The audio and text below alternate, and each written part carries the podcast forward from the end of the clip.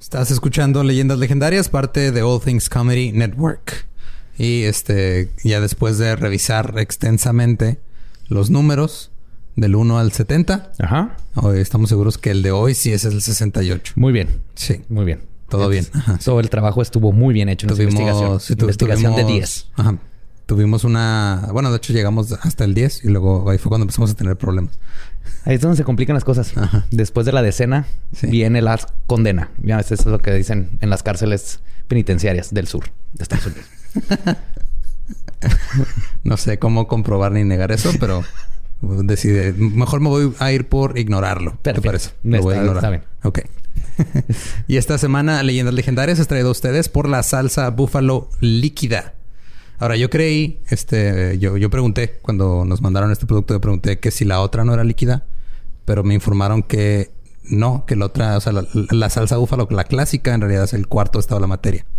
Esta es la salsa líquida. Así es. Es que la densidad es importante.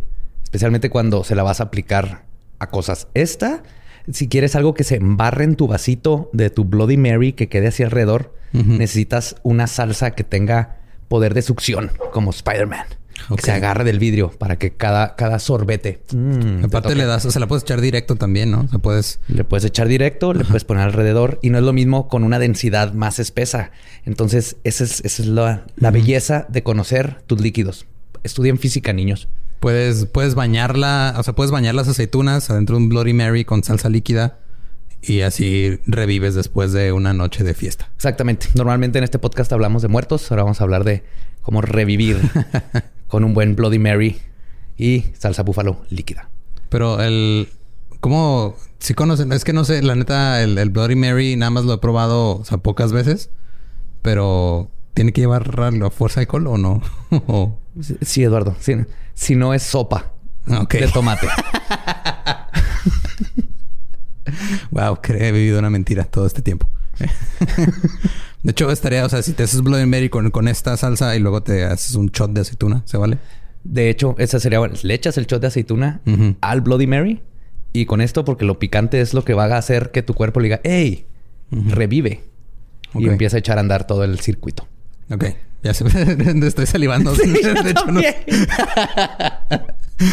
Muchas gracias a la gente de Salsa Búfalo por patrocinar este con su salsa búfalo líquida. Échensela a todo, eh, menos a los aparatos electrónicos. Exactamente. Y les tenemos un anuncio. Ahora sí, es oficial. Hoy sale a la venta eh, el boleto para nuestro live a Así través de boletea.com. no es un live. Es un desmuerto. ¿Para qué hacer un show en vivo si podemos hacer un Leyendas Legendarias desmuerto? Eso es lo que estamos haciendo. Es, y no va a ser nada más como un episodio regular de leyendas. Va a haber algo de eso, algo de otra sección que hicimos hace poco que les gustó mucho y una sorpresa en la que podrán participar en tiempo real con nosotros para resolver cosas. Así es. Fuimos al Averno ahí con el mismo Hades a que nos diera ideas. Tenemos un show que nunca han visto. Que ¿Te, te nunca se ideas? nos A mí me dio jugo de soya. Qué raro. Y, este, y están los boletos ahí a la venta. 49 pesos en boletea.com. Va a ser el sábado 27 de junio a las 9 horas centro. Va a estar chido. Va a haber invitados. Va a haber sorpresas. Va a haber cosas nuevas que se están haciendo específicamente para este live. Eh, así que vayan sí, y compren estamos- sus boletos. Va a estar muy chido. Reescribimos todo el show alrededor de este en vivo. Es algo, básicamente es algo que estamos planeando para cuando hiciéramos los, los en vivos en, en tour, pero como ahora pues no se puede, dijimos, ok, vamos a aplicarlo a una producción súper chida para todos ustedes. Así es. Entonces ya saben, boleta.com pueden buscar ahí los este, boletos y toda la información va a estar ahí en nuestras redes. Así que síganos en todos lados como arroba leyendas podcast. Y no se pierdan esta experiencia mágica, macabrosa y maravillosa, que va a ser Leyendas Legendarias Desmuerto. Y ahora sí, nos vamos al episodio 68. De Leyendas Legendarias. Nada más me acuerdo porque el número que sigue es divertido. Ajá. Uh.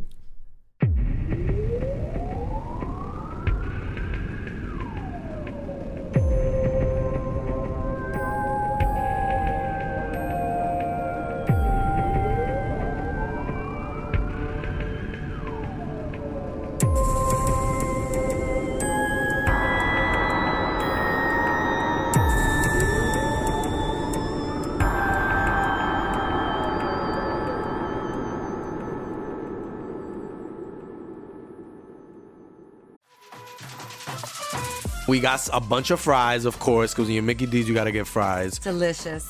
Frank wanted to stay and, and hang out in the McDonald's play place. Um, yeah, it was fun in there. It was, it I was like, man. no, that's for kids, Frank. then he what got are you doing? stuck You on the can't- slide, and we were like, Frank, we got to get back to set. We got back in time, guys. We got back in time. Oh yeah. McDonald's. Everyone has an order. Go get yours today. Ooh, ooh.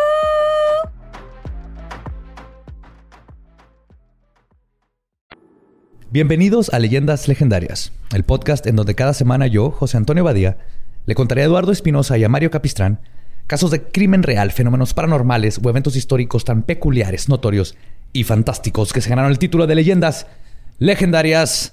Bienvenidos a otro miércoles macabroso con otra historia fantasmagórica y fabulosa. Así es, y como siempre me acompaña Eduardo Espinosa. ¿Cómo estás, Lolo? Chido. Todo, todo bien. Ajá. Excelente. Mario. Muy bien, Capistrán. gracias, Buddy. Me encanta. Lolo, Como siempre, que estén aquí. Calorcito, a gusto. Ajá. pinche calor de la verga. Ese es otro, güey. Sí, se huele diferente. muy, muy diferente. Sí. Pues ahí les va.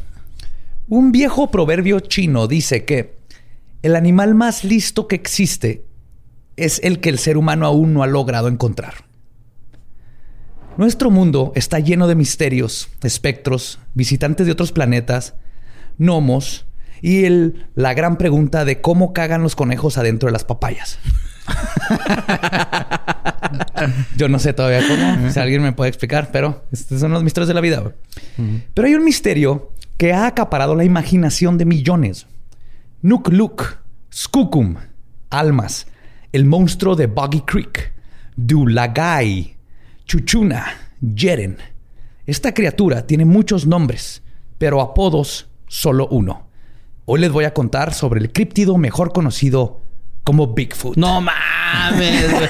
Yo pensé que estaba diciendo los nombres de la selección japonesa. de la selección... ¡Oh, chingón, güey! ¡Ey, a huevo! Gracias.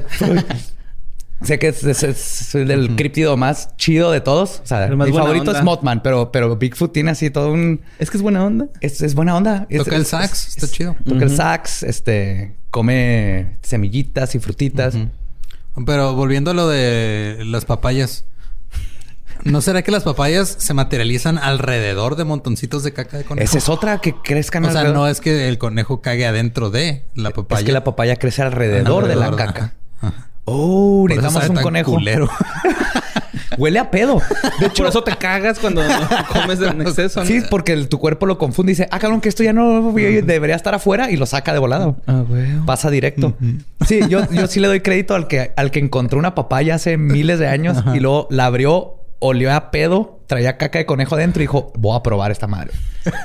Alguien en nuestro pasado hizo eso. Sí. Y hay que darle crédito. Dijo, Pero sí. en, en algunos cientos de años la van a vender en, eh, está afuera de edificios de oficinas para que desayunen la- los empleados Los- con su granolita encima. Para, para eso sirve nada más. Pero bueno, sé que nos van a mandar correos de muchos otros usos para la papaya, pero tiene caca de conejo adentro y huele a pedo. Y luego fresca, ¿no? Porque la plasta así como que se, se escapa. Sí, sí es curiosa. Es elusiva. es la fruta elusiva. Es, lo- es la única la única fruta que intenta huir. Sí. La única fruta con sentido de supervivencia. Pues que desde un inicio, o sea, pobrecita, güey, crece alrededor de caca. O sea, ya Sí, trae caca de conejo. de- No siquiera así como una caca grandota de toro. Bonita. Sí. Pero ¿qué les parece si dejamos de hablar de papayas y hablamos un poquito de Bigfoot? No mames. Ok. Ahorita Digo, ¿tenemos qué? Vamos a hacer todo el episodio de papayas. En la montaña, en las montañas del Himalaya, en Nepal, se le conoce como el Yeti. Los aborígenes de Australia lo llaman Yowie o Yuwi, el espíritu de los sueños, es lo que significa. Los nativos de Sumatra, en Indonesia, hablan del orang pendek, un pequeño homínido con pelo color naranja, como el de un orangután. En la selva del Amazonas hablan del mapinguari, un homínido peludo con un solo ojo. En Pakistán se llama El cíclope. Es, el- es el nombre de tu pene, ¿verdad? De seguro. Mapinguari. El solo ojo. Ahí vengo, tengo que vaciar el Mapinguari. voy, a, te voy a sacar a pasear el mapinguari. Che Lolo. El calor está del, mapan- del Mapinguari. güey. Ajá. En Pakistán se llama Barmanu, Chuchune merodea en las gélidas tierras de Siberia. Pero quizás el más famoso de estos homínidos y el más documentado radica en el norte de nuestro continente, donde se pueden encontrar imágenes del mismo que fueron pintadas en cuevas por los nativos de Tula River en California 500 años antes de que llegaran los europeos a este continente. El famoso Sasquatch. El término Sasquatch es un anglicismo de la palabra Sesquak, que significa hombre salvaje.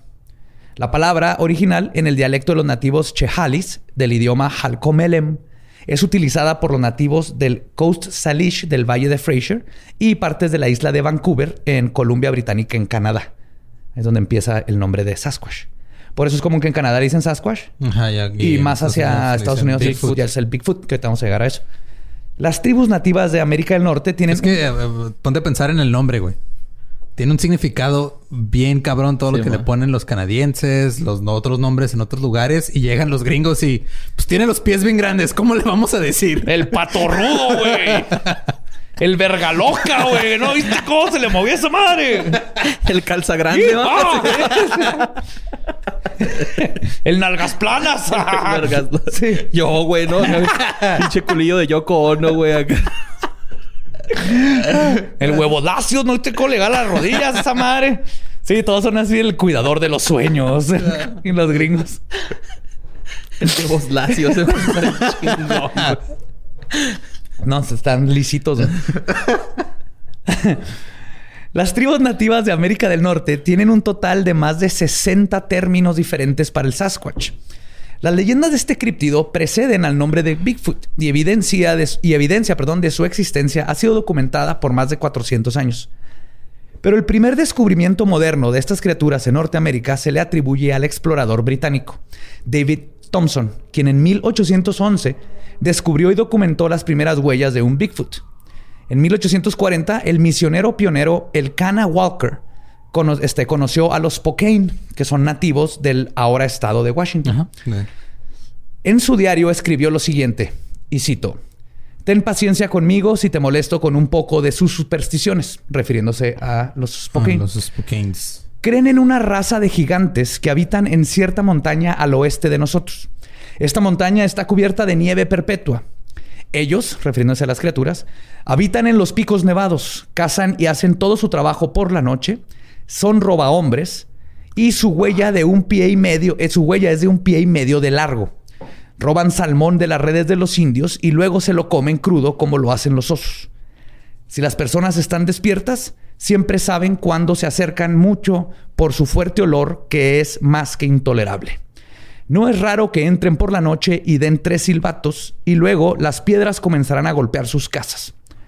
Además mencionó que los nativos llamaban a estas criaturas Seatcoes o Selahitkis, muy cercano a Sasquatch. Entonces, ya en 1811, antes de que se hablara siquiera de pie grande y todo eso, ya estaba Ya describiendo estaba describiendo que había gigantes en la montaña. con que- los piezotes que se roban los salmones, que todo lo que se sabe después de Bigfoot. Oye, ahorita que dijiste el Bigfoot, ¿el que huele feo es ese güey o ese güey alcanza a oler al humano así muy... No, el- ese güey huele feo. Huele in- muy intenso. Rastafari, güey. Ese güey es Sí, Rastafari. obvio. Ujú. O sea, no los. Rastafari no huelen feo, pero... Pues ese güey no tiene dónde bañarse, ¿no? Sí, no tiene, pero... De hecho, ahorita vamos a hablar no, un poquito. jabón. No tiene. Sí tengo datos de, la, de su higiene, de hecho. Oye, y luego había una serie, ¿no, Badía? De unos güeyes que... Bigfoot en the Hendersons. Sí. se encuentra un Bigfoot y vive con él. Era como E.T., pero con Bigfoot. Harry, era Harry en The Hendersons. Harry, Harry en the Hendersons. Como Alf. Ajá. tipo. Ajá, era Alf, pero con, con un Bigfoot. Bigfoot. De los primeros reportes de un testigo ocular sobre esta criatura pueden ser encontrados en el libro The Wilderness Hunter o el cazador de la wildernesa. del, del- es que cómo es del wilderness. Naturaleza salvaje. De la naturaleza salvaje. de la wildernesa. la wilderness suena a una hamburguesa con milanesa. Mm, Y un chorro de lechuga. Y con Escrito. Uh. queso amarillo. Ya todos bien hambrientos. Sí, Sí. Este libro fue escrito en 1892 por nada más ni nada menos que el 26 presidente de los Estados Unidos y un certificado badass Theodore Roosevelt. Roosevelt fue el que le dispararon y se quedó terminando su speech. Sí. Sí, se subió a dar su speech acá. Y viajaba a todos lados y cazaba. Era un Indiana Jones slash Ajá. presidente slash Nicolas Cage que, que busca tesoros. Era un chingón, güey. Y él bautizó los Panama Hat, ¿no? O gracias a él. Ah, no estoy seguro de ese no dato, sé. pero no lo ¿Tú me dudaría. contaste, güey? no lo dudaría. Que dijo el güey, Panama is hot. Y que un güey le entendió Panama Hat, que era su sombrero. No, eso no lo conté yo. Porque Porque me lo contaste tú, güey. bueno, no sé si estaba mamando o... Pero güey. no, no me acuerdo. Todo meco yo. eh, sí. Pues en este libro, Roosevelt documentó el caso de un explorador de nombre Bauman. Él, junto con su compañero, estaban cazando cerca del río Wisdom en el estado de Montana. Después de construir un cobertizo en lo que parecía un lugar ideal, los dos hombres se fueron para comenzar a colocar sus trampas para animales. Cuando regresaron, descubrieron que algo había estado buscando en sus mochilas y había destruido su cobertizo. Los hombres comenzaron a construir su morada asumiendo que algún animal salvaje, quizás un oso, había sido el culpable. Según el libro de Roosevelt, esa noche Bauman fue despertado por el sonido de crujido y el hedor, her- hedor desagradable de una bestia salvaje. Inmediatamente se levantó y disparó un tiro, y luego escuchó que algo se desgarraba por el bosque. Él y su compañero estaban nerviosos y por eso decidieron abandonar el campamento a primera luz del amanecer. Decidieron separarse. Bauman iría a recoger las trampas que había dejado puestas, mientras que su compañero se iría río abajo a levantar un nuevo campamento. Cuando Bauman regresó con las trampas, encontró a su amigo muerto, con el cuello roto y las marcas de una mordida en el cuello. Que si hubiera sido un oso, los osos te comen o te hacen garras completamente. Él nomás fue como que le rompieron el cuello de, un- de una mordida y ahí lo dejaron. Como Leonardo DiCaprio, ¿no? Que en The Revenant, que le pone una chinga al oso. Al no Hugh lo dejan en Glass. paz. A Hugh Glass, ajá. Si Hugh Glass hubiera matado al Hugh, Yeti, Hugh Glass se hubiera hecho amigo de... se hubiera hecho guantes del Yeti. Zapatos. Sí, se hubieran Sí, hecho güey. amigos y Ah, hubieran robado trenes. El primer ataque documentado de un Sasquatch sucedió en 1924. Albert Osman era un buscador de oro y leñador canadiense que decidió ir a acampar en el área de Toba Inlet en British Columbia, en Canadá. Había escuchado sobre los hombres bestia y platicando con su guía, un viejo nativo americano, le contó que, y cito, tienen vello en todo el cuerpo, pero no son animales, son personas. Grandes personas que viven en las montañas. Osman le dijo que no creía que existieran, que tal vez hace miles de años, pero que ya no.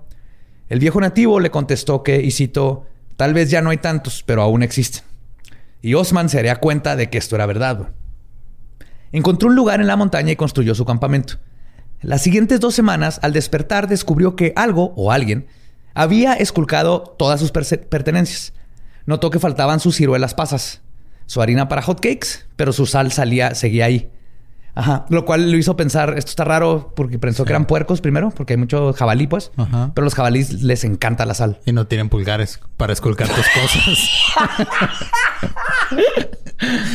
Ese es muy buen punto, güey. Este güey brincó, se fue muy. La tercera noche decidió que se dormiría vestido y con su rifle dentro de su bolsa de dormir, listo para sorprender al intruso. En algún punto se quedó dormido y de repente lo despertó el sentimiento de ser cargado. Algo había agarrado la bolsa de dormir con él adentro y ahora lo iba cargando como un costal de papas. No, mames, no estoy mamando. Esto es lo que. ¿Por qué no se durmió de perdida en una tiendita de campaña? Ah, es que sí. es- Se lo cargó la verga loca. El huevos lacio. Ah. Eh, por su posición dentro de la bolsa de dormir, no podía alcanzar ni su cuchillo ni su arma. De hecho, cuenta que pues, pues, duró un o sea, chorro. se lo llevaron con todo y, y sleeping bag. Sí, ¿no? o sea, agarró el Lo sleeping bag, costal. se lo echó, Lo se lo echó, ajá, como costal No y se lo llevó así. De, de hecho, dice que estaba en una piedra esperando a ver y luego le dio sueño, entonces se fue y, se, y frío y se metió en su de este y pues se quedó jetón y es cuando lo agarraron acá. Dice que lo bueno que no, no cerró la bolsa de, de dormir completamente, si no se hubiera sofocado. Y por su posición dentro de la bolsa no podía agarrar nada, así que no tuvo otra opción que dejarse llevar. Después de aproximadamente tres horas de camino, la criatura lo puso en el suelo, también dejó su mochila, que reconoció cuando escuchó el ruido de las latas que salieron de ella. O sea, todavía se llevó la comidita. Y luego escuchó voces hablando en un idioma gutural que no reconocía. Cuando salió de su bolsa, vio lo que eran claramente cuatro sasquatches. Un macho y hembra adultos y un macho y hembra juveniles. O sea, era una familia de cuatro sasquatches. Osman describe que la hembra adulta y los dos jóvenes no se veían muy contentos con el Sasquatch que lo había llevado ahí a la planicie, güey. ¿Qué te pasa, pendejo? Güey, dice que, que, este, como que tiene una discusión. Ah, Somos ¿Ya tan trajiste parecidos. otro pinche ni otra mascota. Gustavo. Es para los niños. Es, para- es una mariposota, mira, lo está saliendo de su capullo. Querían un venado. salen las alas. Sí, vos se comieron el último venado, Gustavo, que no entiendes. ¿Quién va a recoger sus cacas? Ahora que aprendan responsabilidad. Lo le ponemos en el techo. güey. Una playera No hagan de esa América. mamada No, no, por animales. favor, no. Una playera de la América. Ah, pues, vivían en una meseta rodeada por montañas con un solo punto visible de salida. Después de lo que pareció ser una discusión doméstica, Don Sasquatch se sentó junto a la salida de la cueva. Bueno, no de la A cueva. un cigarro. Ah, me acuerdo cuando mm, éramos más felices. Ninguno parecía tener intenciones violentas contra Osman, así que sin más opciones decidió agarrar su mochila y agarró ahí un rinconcito y pues hizo ahí como que su, su mini su itacate, ¿no? Ahí se sentó y puso sus cosas. Sabía que su... es cuando te dan comida para llevar, güey. Ah, sí, es cierto. Hizo su petacate. Petate. Petate, ¿no? Ajá. Su paliacate. Su chimpancingo. Puso ahí un chimpancingo, que es cuando pones tu mochila junto con tus latas en una casa de Bigfoots. ¿Sí? Ese es un chimpancingo. Sabía que su rifle estaba en la bolsa de dormir, pero no lo usó porque no se sentía amenazado. Vivió seis días con la familia Sasquatch. ¿Qué? No mames. Sí, güey, no se podía ir. Wow. Doña Sasquatch lavaba raíces y se las llevaba para comer. Ay, güey. Sí. En el sexto día, Osman decidió que tenía que irse.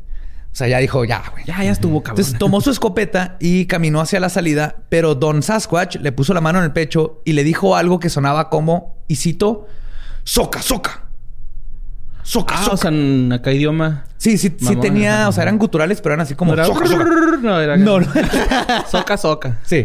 Soca, soca. Osman pensó en dispararle, pero dudaba que su escopeta fuera a hacerle daño al Sasquatch porque Ah, era un sí. animal enorme, ¿no? Y aparte sí se sentía mal, así que pues no me han hecho nada, la neta, nomás, pero sí me quiero ir. Así que pensó en otro plan. Esa noche preparó café y le puso rapé, que es, es el snuff, es tabaco este, para la nariz. O sea, aspiraban tabaco antes. Tabaco.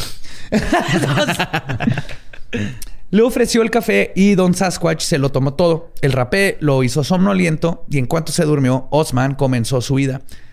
Eh, Tim Sasquatch comenzó a gritar al verlo irse y lo que alebrestó a Doña y su hija, pero Osman disparó dos veces al cielo y eso fue suficiente para que no lo persiguieran. Y luego fue a su casa y escribió este ricitos de oro, ¿no? Y los tres osos. Y de hecho, aunque eh, es uno de los primeros casos de contacto físico con los Sasquatch, eh, varios primatólogos y criptozoólogos se niegan a tomar seriamente esta historia sin tener más evidencia. Porque no hay nada más que lo que contó el señor y lo contó como 30 años después. Aunque firmó una carta con un juez allá en Canadá. El juez dijo, este vato es a tu madre y serio y bla, bla. Sí, porque fue como lo que de- pasó con, con el de Baldún, que allá también en Canadá firmaron así con notario que estaban Que estaba bien lloviendo una pinche- piedras sí. y Hay una-. Ajá. Hay una pinche bruja. Ok, te creo porque somos canadienses y bien educados. Pero ese mismo año, otro incidente entre humanos y Bigfoot también se suscitó y la leyenda de Bigfoot cambiaría para siempre. El caso que es considera- considerado que puso a estos críptidos en el consciente colectivo fue el que sucedió en el verano de 1924 en las faldas del monte St. Helens, en el condado de Skamania, en el estado de Washington, en lo que ahora se conoce como el Cañón del Simio, y que fue publicado en el periódico The Oregonian. El artículo cuenta la historia de un grupo de buscadores de oro compuestos por Fred Beck, Gabe Lefebvre, John Pe- Peterson, Marion Smith y su hijo Roy Smith. Un día regresando a la cabaña que habían construido, se toparon con cuatro criaturas cubiertas de pelo y muy altas. Asustados, Fred Beck decidió que lo mejor que podía hacer era abrir fuego. Disparó en tres ocasiones y logró acertar los tres tiros a una de las criaturas, lo que los hizo huir. Esa misma noche, Beck se daría cuenta que la cagó. Los hombres despertaron al ruido de piedras siendo aventadas contra la cabaña, seguido de ruidos que describen como, y cito, cuerpos gigantes golpeando contra las paredes y la puerta. El ataque continuó por varias horas hasta que las criaturas lograron arrancar un pedazo del techo, por donde comenzaron a lanzar enormes piedras. Y cito. Ay, güey, como dos- cholos. Sí, no, con cholos eh, con Ajá, fuerza, porque eran piedras grandes. Dos de las rocas golpearon a Beck, quien quedó inconsciente por casi dos horas. La defensa de la cabaña duró hasta el amanecer, cuando a la luz del día pareció apresurar la retirada de los críptidos. Y es cuando los cinco hombres se aprovecharon para emprender su huida y nunca volver. O sea, O sea, sí se salvaron en todo el pedo. ellos sí. Ajá.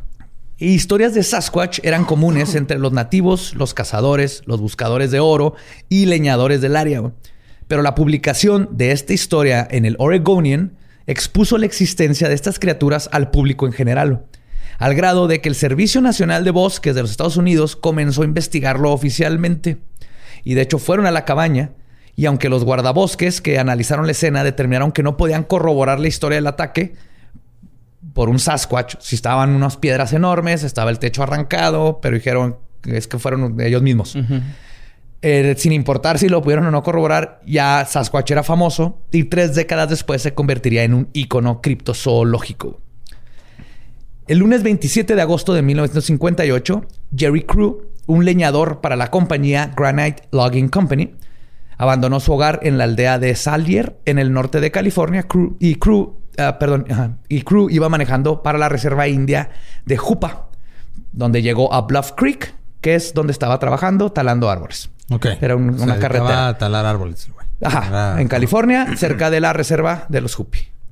Ok. El verano anterior, Huellas Gigantes, este, iguales, ah, perdón, se subió a su trascabo y notó unas peculiares huellas todo alrededor del mismo. El verano anterior, huellas gigantes iguales a las que Crew estaba viendo fueron encontradas alrededor de donde había desaparecido un tambo de diésel de 200 litros, que luego fue encontrado en el fondo de una barranca. Lo mismo sucedió con una llanta que pesaba 300 kilogramos.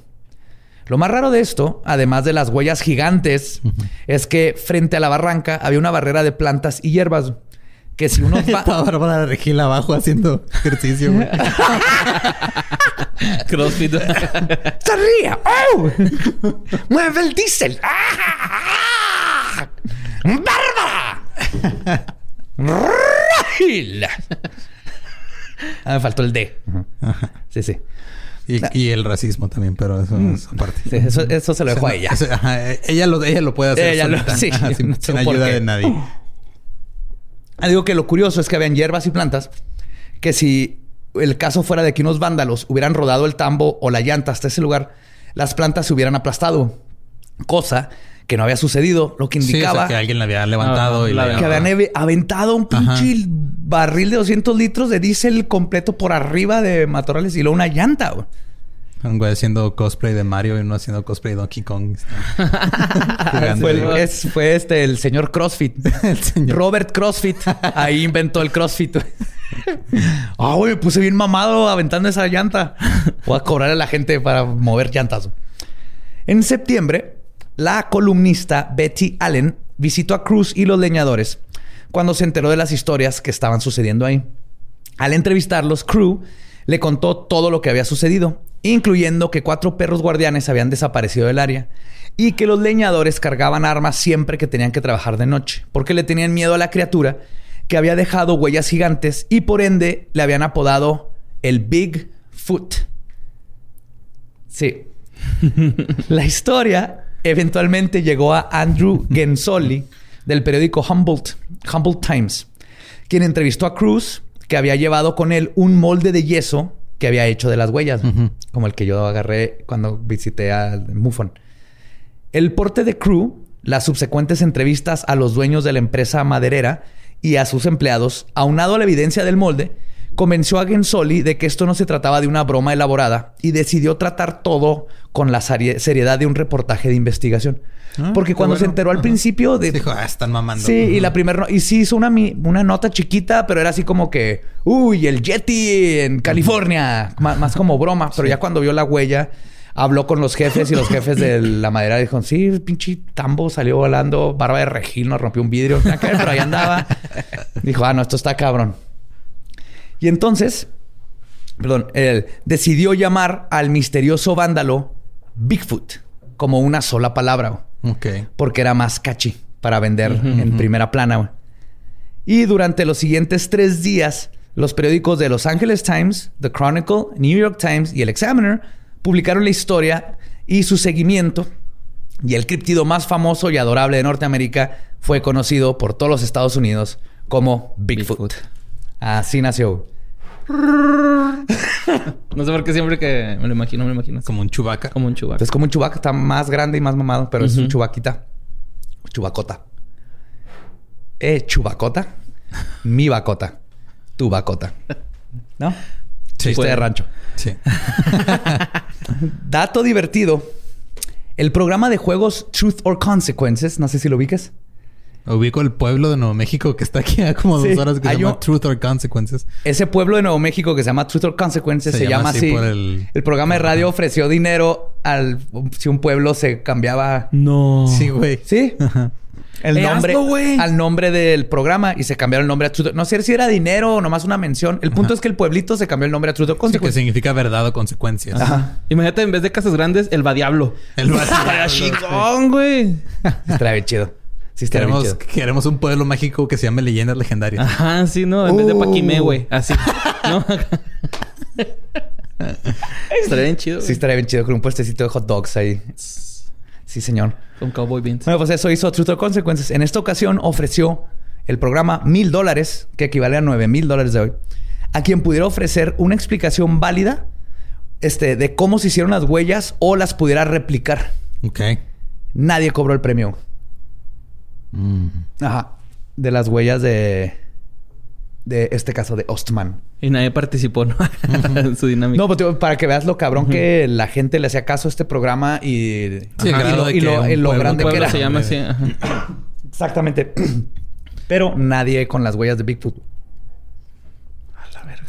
Y la obsesión por este críptido no se ha detenido desde entonces. Y tampoco sus avistamientos. Varias organizaciones, voluntarios, amateurs y científicos se han dado a la tarea de intentar explicar qué es Bigfoot. Y las explicaciones varían desde un posible eslabón perdido en la cadena evolutiva del ser humano, posiblemente un tipo de giganto. Gigantopithecus. Gigantopithecus. Un gigante. ¿cómo se- Ya, Gigantopeneticus. Gigantopeticus. Hasta una criatura interdimensional que ha sido vista subir a naves espaciales. Porque la han visto subir a ovnis. No mames. Sí, también perseguir orbes. Oh, una orbe, ¿no? Una borra. Oh. Así volando el Bigfoot en un meteorito que salió del suelo hacia arriba, ¿no? Sí. No sé cómo lo haría. borra. Adiós, Bigfoot. así, así me meto. Sí, Yo te imagino ahí totalmente. Elliot. Soy borre. Ah, y intentaré dar varias de las teorías que se manejan, comenzando por las explicaciones más antropológicas. Ok. Los criptozoólogos y primatólogos clasifican a Bigfoot como un primate no humano grande, peludo y bípedo, que se encuentra distribuido en el continente de América del Norte. Cosa que estoy hablando de Bigfoot, o sea, Sasquatch. El. Yeti eh, tiene sus propios Allá en... son de la misma especie, pero aquí estoy hablando, por eso digo América del Norte, porque Sasquatch es de aquí, el Yeti es de la nievecita. América del Norte en diversos grados de concentración.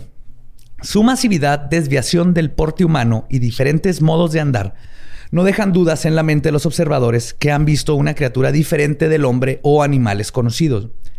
El tamaño promedio de un Bigfoot adulto se calcula entre los 2 metros y medio a 3, con un peso de alrededor de los 360 kilogramos. Además de su tamaño, otra característica que comparten todos estos homínidos es que su cuerpo está, con excepción de parte de su rostro, cubierto de pelo. El color de su pelaje varía desde el negro al carbón hasta el marrón oscuro, el marrón rojizo y el gris. Algunas áreas donde se puede ver su piel, como la nariz y alrededor de sus ojos, aparecen a veces de un color negro brillante y aceitoso, como los gorilas. Las palmas son de color más claro y las plantas de los pies son bastante más claras. Presumiblemente como resultado de gruesas almohadillas de suela compuestas, como en otros primates, de grasa y tejido conectivo. Se han visto algunos Bigfoots albinos, como el Yeti en el Himalaya, cuyo color de piel era rosado y su pelaje blanco. Mm. Un albino. Es que me imagino sus huellitas así rositas, como las de los Ay, gatitos. ¿cómo de gatilo? Ah, ¿Huelen a quesito? ¿Verdad que sí, Ah, güey? sí, Como quiero oler los pies de. Bigfoot. No van a sacar ese contexto para nada. Eh, Este homínido tiene pelos protectores y una capa interna de vello, mientras que el pelo de primates consiste de un, solo tipo de cabello. o sea, tiene como dos capas diferentes. Sí, pelo? como, como ciertos perros. Por ejemplo, el corgi tiene como el, el cabello de verano y el de invierno. Uno contra agua y uno así. Por eso pelechan un chorro. Igual que los huskies. Entonces tienen dos, dos tipos de cabello. Fur. El Sasquatch, al ser un primate, no muda su cabello, sino que se reemplaza un cabello a la vez. Por lo tanto, no se encuentran en lotes de lana, como el- los osos o los venados que encuentras Sí, en el los árbol. que, los que mudan así, pues los, como los perros también que sueltan un chingo de pelo al mismo tiempo. Y el color del cabello varía de negro u oscuro 50% a través de varios tonos de marrón, grises y blancos, como les había contado. El cuerpo puede tener parches de cabello multicolor. Los Como Gizmo. Como gizmo. Ándale, sí. Ajá. Que sí sabías que Spielberg se basó en el color del pelaje de su perro para el de Gizmo. No lo sabía. Ajá, sí. Su perro no se llama Gizmo, pero por eso es así de ese color Gizmo. Gizmo, caca. es la chingonada. Gizmo. Los animales más viejos tienen cada vez más canas, aunque el color no parece cambiar de la infancia a la edad adulta. El cabello es variado, limpio y brillante, esponjoso o sucio, enmarañado y descuidado. Dice que se parecen a las rastas de las cabras de Angora. Ok. Tenías toda la razón, se Sí. son tienen rastosos. Ajá. Sí, a huevo. Bisontes. Sí, pues no tienen acondicionador. Sí, como bisonte, no tiene acondicionador. Aparte andan en el bosque así. Discútelo. Es lo que te decía. borre. Discútelo. Ponle esa rola a Bigfoot, güey, así en el video de Bigfoot y camina así con ese estilito, ¿no? Sí, Buffalo totalmente. Soldier. Redlock Rasta. Ah, y se ha reportado que las hembras de la especie son más limpias que los hombres. O sea, normal. Ajá. Todo bien ahí. Toda- pues el- el- el- los nativos dicen es un ser humano, pero peludo, pero son humanos, no son animales. La longitud del cabello varía de entre los 10 y los 5 centímetros. El cabello más largo cubre la cabeza y casi invariablemente las orejas. Y existen informes ocasionales de la existencia de vellosidad abundante en rostros masculinos, como bigotes y barbas, o el equivalente. Y en el caso de las hembras, tienen senos eh, grandes a pequeños y cónicos. Cerca de la pubertad, entre sus 10 y 12 años, es cuando empiezan a crecer. Pero peludos. Sí. De hecho, son descritos como, y cito, bastante pesados y pendulares durante los años reproductivos y encogidos en la vejez. What? Ey. Me acaba de incomodar mucho esa descripción. Como señorita se las traga de South Park, ¿te acuerdas que? no se levantaba la orillita de la blusa y ya se le veían así. Pero peludas. De hecho, están cubiertas de pelo, excepto en el área de los pezones y las areolas. Ok. Porque cualquier pezón es pezón, güey. Ajá. O sea, no es pezón de mujer y pezón de hombre. Debería. Es un pezón. Es un pezón. pezones. Pero el pezón Pezón. no tiene género. Liberen el pezón. No, no tiene género. Nomás porque está más adelante a veces. Ya, Tiene profundidad ya no puede salir en Ajá. Instagram. Sí. Eso está muy mal. Pepperoni. Sí, liberen los peperonis. Pepperoni Sí. para todos. Es interesante saber que también tienen pelo largo en las nalgas. A veces colgando de ellas. No estoy mamando, estos son... Como el borre. la araña. de que te las abres los chicks y... Uy, podrías... Tú y el Sasquatch pueden hacer rastas de pelos de las nalgas. No la borre rasta. Pero con te- de este hemp, güey. ¿Te acuerdas que hubo una moda de que Ah, se hacían rastas con hemp? Sí, puedes poner esas en festivales de música. Cierto. Ah. Este, pues el- aparecen, perdón, me quedé en tienen pelo largo en las nalgas y a veces colgando de ellas y aparecen en grandes motas en el área de la ingle que por lo general oculta los genitales. Hay instancias reportadas en donde fue notado, notado que el cabello de los Bigfoot puede erizarse, como en el caso de un lobo o varios mamíferos, en situaciones en las que se sienten amenazados o asustados. Mm, ok. Además Es de que que, sí tiene sentido, ¿no? O sea, por lo regular, casi siempre los animales que tienen este un pelaje así, eh, como lo, lo usan para percibir su entorno de cierta forma. Ajá, y también para hacerse ver más grandes cuando Ajá. están. De hecho, por eso se nos pone la piel chinita. Sí, porque Cuando estamos cubiertos de pelo, esas bolitas tendrían un cabello cada una y se te estaría Se parando, se eri- erizando el cabello para verte más grande y Como el de clásico asustar. gato de Halloween, ¿no? Así Sí, exactamente. O los lobos o los perros cuando paran así el- la parte de arriba. Entonces el Bigfoot hace exactamente lo otra mismo. cosa que no me hace verme intimidante. Además de estos atributos típicos de los Bigfoot, en alrededor del 10 al 15% de los encuentros cercanos con estas criaturas está la gente que reporta un hedor intenso y desagradable, comparable al olor del esmegma. ¿En serio? Sí, eso reportan. Wow. ¿Quién tenía ese marco de referencia? No sé, pero un hombre seguramente. Una especie de Bigfoot que vive en el área pantanosa de los Everglades en Florida, en los Estados Unidos. Dime adquiri- que tiene escamas y, y es compa de un cocodrilo. No. Sería lo más florida del mundo. Y hace este, Se mete cristal. Sí, cristal con Angel Dust. Sales de, ah, sales Sí, de baño. Sales de baño. Es interesante, perdón, este, este adquirió su nombre justamente por este peculiar atributo. Le dicen el skunk ape. Sí, es el, el que huele feo. Huele horrendo. Hay una foto bien chingona de él con los que se, se ven los ojos rojos porque lo tomaron con un flash. Ay, Y está impresionante. Lento oscuro, ¿no? No lo dudo. Sí andaba, pero Sí, andaba no, en Florida. o sea, no le da zorrillo porque no se había bañado. sí, se ve que lo están confundiendo ahí en Florida. Es olor a zorrillo. Es interesante saber que los gorilas en condiciones de angustia exudan un aroma nauseabundo y abrumador, cuyo origen es de- viene del órgano axilar, es decir, la axila con sus glándulas sudorípadas, Ay, perdón. apócrinas. Y se cree que el hedor de Bigfoot puede coincidir con esta anatomía. Entonces no es que huelan comúnmente así, sino que Sino cuando que están cuando cerca de gente lo producen. Lo producen. Ajá. Algo interesante que se ha reportado en numerosos informes es un sentimiento de inquietud que sobreacoge a las personas mucho antes de percatarse de que hay un Bigfoot en las cercanías. Algunos Bigfootólogos han sugerido. ah, yo le ¿Es- puse es un nombre. Ah, no, yo lo puse, está bien Qué vergas. chido, güey. Uy, imagínate, un diploma de Bigfootólogo. Está bien chingón. Doctorado en Bigfoot. Sí, no mames.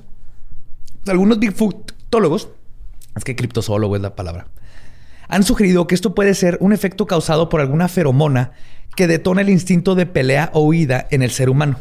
O de apareamiento. Oye, Nunca sabes. Depende. Aunque los nativos americanos tienen otra postura sobre este efecto. Pero ya les contaré de dónde viene. Sus manos son una cruza entre las de un humano y un primate. La mano del Bigfoot tiene los dedos generalmente más cortos, especialmente el pulgar, y este último se lleva más lejos hacia la muñeca, en comparación a la posición de un hombre, pero no tanto como puedes apreciarla en un chimpancé. Ok. Ok. ¿Ok? Está un poquito iguanodonte. más abajo, pero los chimpancés ves que tienen mucho más largo el- Ujú. la palma. O sea, ya corríjame alguien. Sí, la palma y los... Son más largos la palma y la de- los dedos, ¿no? Sí, sí, el Bigfoot no tanto. Está, está justo en medio de nosotros y ellos. Y la parte anatómica más icónica de estos homínidos, que en el caso de Bigfoot le dio su nombre, son sus pies, que son quizás la mayor evidencia física que se ha recopilado sobre estas criaturas. Perdón. Y por medio de más de 702 impresiones recolectadas durante aproximadamente 50 años, se sabe que el pie de Bigfoot tiene una longitud promedio de 40 centímetros. Para darles una perspectiva, me medí el largo de mi cara y serían dos veces mi cara. O sea, este es el pie de Bigfoot. Si están viendo el video, es dos veces mi- dos veces su cara. Es una, creo que tengo una cara promedio. Dos veces su, cara. Es el tamaño de un pie de Bigfoot. Gracias a las impresiones recopiladas, se sabe también que el pie carece de un arco. O sea, Bigfoot no Tiene puede ir al. Sí. No puede marchar. No puede marchar. Servicio militar, no. pero conserva la flexión primitiva de los simios en la entresuela de los primates, llamada bisagra metatarsiana. En, en- perdón, en huellas que fueron hechas cuando Bigfoot estaba corriendo, se observa que a menudo solo la mitad anterior del pie contacta el suelo. O sea, corre de puntitas. Y Para son... no hacer ruido. Anduvo en el andador desde chiquito. Eso dicen, ¿no? Cuando las personas cam- caminan de puntitas. Ah, sí, yo camino de puntitas nomás cuando estoy descalzo. Te pusieron... Ah, no, bueno. eh, Sí, normal, con normalidad. Es porque te metieron en el andador de muy pequeño. Y pues apenas alcanzabas, ¿no? Algo así. Yo creí que por el piso era lava. Lo que hace al Bigfoot uno de los críptidos más plausibles es la cantidad de evidencia y avistamientos que se han reportado. Y que dicha evidencia ha sido analizada por diferentes expertos en antropología, medicina forense y anatomía, que indican que muchas de las pruebas de impresiones que han revisado muestran detalles que apuntan a que fueron hechas por un ser vivo y no por un charlatán. Ok, entonces, o sea, es, que sí, ya está muy cabrón este falsificar 700 impresiones de huella, ¿no? O sea, Sí, y que tengan los propósito. detalles que muchos voy a escribir ahorita, pero lo, lo sabes, está muy, muy, muy... Y 700 por 50 años. Ponle que ahorita está pelada ir y comprar moldes y silicón y salirte al... Pero hace 50 años ni siquiera era famoso, ¿no? De hecho, las, las primeras huellas que se vieron, pues eran desde los 1800. Están documentadas desde antes que fuera mamá. En ese tiempo no había YouTube. eh, este, el misionero este no se quería hacer famoso. Al Ajá. contrario, está diciendo así que perdón que te cuente esta pendejada de los güeyes de aquí, güey. Asco. Pero creen en un pinche güey patón. Yeah. Ajá. Antes del tercer milenio. sí. Entonces sí, sí está muy cabrón. Más otros datos. Dicen, eh, muchas de estas pruebas se han analizado y un ejemplo de esto sucedió en 1960 cuando el doctor Grover Krantz de la Universidad Estatal de Washington en los Estados Unidos comenzó a examinar modelos y fotos de huellas de varias partes del estado. Y cito, uno de los sets de los moldes mostraban características anatómicas de un pie lesionado, con pequeñas cicatrices e imperfecciones. Estas huellas fueron hechos por un verdadero primate que caminaba erguido o por un artista con una comprensión experta en la anatomía de los pies de los primates que no había visto en toda mi vida. Entonces era oh, un pato que no tenía nada que hacer, pero se ven todo. De hecho, hablan mucho de se ven las huellas digitales, todos los detallitos como cicatrices en muchas. Jimmy Chilcutt, del Departamento de Policía de Conroe, en el estado de Texas, que es especialista en huellas dactilares y de pies, ha analizado los más de 150 moldes de impresiones de Bigfoot. Y su opinión es que, y cito, el patrón de flujo de la cresta y la textura eran completamente diferentes a cualquier cosa que haya visto. Ciertamente no era humano y de ningún primate conocido que haya examinado. Las crestas de impresión fluyeron, fluyen a lo largo del pie, a diferencia de las huellas humanas que fluyen a través. La textura de las crestas eran aproximadamente del doble del grosor de un humano, lo que indica que este animal tiene una piel muy gruesa. Entonces, para replicar huellas digitales y las crestas y todo de un pie en cada molde y lo que quede en el lodo con cierta profundidad, que lo puedas comparar con una huella de hace 10 años o a 100 millas de distancia, o se están poniendo de acuerdo todos los charlatanes y, y escultores cabronzotes. O eres una verga con los detalles, ¿no? Así Sí, de- tú y tu compa que está allá o andas viajando por estas. Está, el- el- navaja de Ockham. Navaja de Ockham. Ajá. Ajá, lo que es más más- probable, ¿no? Hay una, hay una especie que está pisando y dejando huellas. O hay 40 escultores expertos en huellas de primates dejando huellas en todo Estados Unidos. Oye, si Dios escondió los huesos de los dinosaurios para hacernos pendejos, todo se puede. Así es, por- para probar tu fe. Además de la evidencia física, hay mucha evidencia de videos y fotografías que se consideran dentro de los investigadores como real. La principal de todas y quizás la más famosa es el film Patterson Gimli. Sí. Es el video Sí, ubica- donde es el- va caminando luego voltea Ajá. así de... "Eh, ¿Qué pedo? Ajá. ¡Qué tranza! ¡Y borre! sí. Sí, el del tercer milenio, ¿no? El que salía en tercer milenio. Sí. Grabado. Los, los pues hicieron uno de que Trump camina igual que Bigfoot. Bien. camina. A lo mejor sí es, güey. Ese güey ya no. ¿Lo rasuraron y lo llevaron Sí. a Estados Unidos? No, no, no. No quieres asociar a Bigfoot No, con la neta no. Trump. Ujú. Grabado el 20 de octubre de 1600 1967 en el norte de California, este video ha resistido más de 50 años de escrutinio sin que se haya podido comprobar que haya sido una farsa.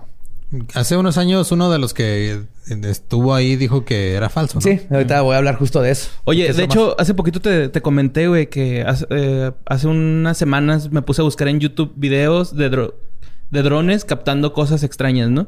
Y había uno donde captan así un Bigfoot, güey. Y dije, ah, cabrón, o sea, todavía, todavía hay evidencia, ¿no? De- Hay un chingo. Algo que no sé si, se- si sea real, güey. Pues yo no soy el Joe. Pero, pero sí se ve bien cabrón, güey, el monillo así caminando, ¿no? Y varias cosas, güey, bien extrañas. No, hay muchísimas. Brujas y este, güeyes así con máscara caminando en el bosque, güey, acá de que, ¿por qué está ese güey ahí, no? Entonces, sí está cabrón que todavía están recolectando evidencia Y de mucha más porque hay más tecnología. más tecnología, Simón. También hay Está más chido, güey. Así... videos falsos, Ajá. pero Sí, sí. pero hay más videos estamos reales. más cerca de saber si Si eso no. Maybe, ajá. maybe. Pero el evento contiene 945 cuadros de filme y dura solo 53 segundos. En el video, para los que no hayan visto, perdón, se aprecia un Bigfoot hembra que pueda que sí, pueda que no. Yo me inclino a que sí. Estaba intentando cagar a la orilla del río. cuando es, es que cuando llegan está como agachadilla y luego se levanta así como que puta madre. Hijos de la verga, no que dejan luego cagar a gusto. se mueve un chingo, pero lo que hay que comprender es que Patterson traía una cámara de pichi 16 milímetros Sí, así enorme. que pesaba kilos, iban a caballo y andaban ahí y cuando vieron se tuvo que brincar del caballo, empezar a grabar y voltear y por eso dura y se mueve, pero aún así está cabroncísimo. Sí, pero hay varias este, versiones ya donde estabilizaron. Estabilizaron y todo. Pero entonces, este, la Bigfoot se levanta y porque la interrumpen y es entonces cuando la señora Bigfoot empieza a caminar, a retirarse del lugar, pero no sin antes voltear brevemente a la cámara, que es lo que se conoce como Y el cuadro. Te preguntarás cómo llegué aquí.